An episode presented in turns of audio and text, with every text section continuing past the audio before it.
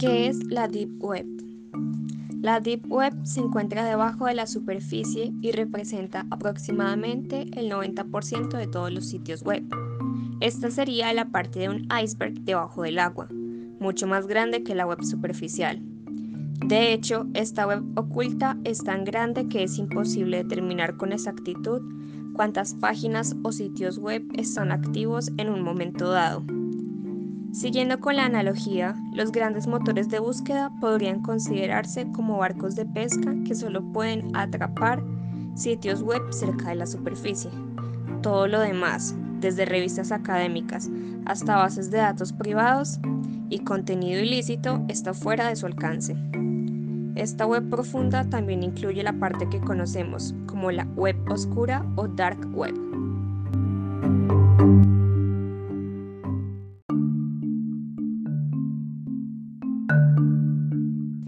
¿Cuáles son los riesgos de la Deep Web?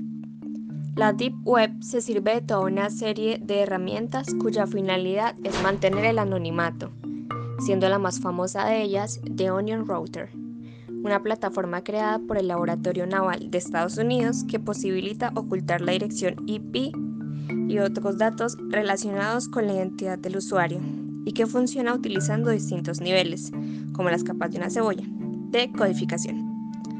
Otras plataformas de acceso a este mundo virtual paralelo son prácticamente invisibles.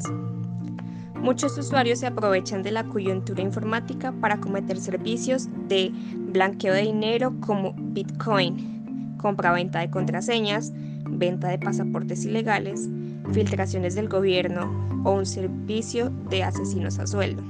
Un pequeño universo casi sin explorar y que supone encontrarse en la ley de la selva sin más reglas que la de uno mismo. Los expertos ofrecen una serie de datos que levantan las sospechas acerca del impacto de las actividades ilegales en este tipo de páginas web. Se cree que el 32% de los bienes que se comercializan en gran parte de las tiendas está relacionado con cannabis y venta de drogas. Hay incluso oportunidades para infringir las leyes. Por 5.900 dólares se puede obtener la ciudadanía estadounidense en un lugar de la Deep Web especializado en proporcionar pasaportes. Y hay más. Por solo 100 dólares se pueden comprar cuentas robadas de plataformas como eBay o PayPal. Más peligrosos resultan algunos anuncios, como uno en el que se pide 180 mil dólares por cometer un asesinato.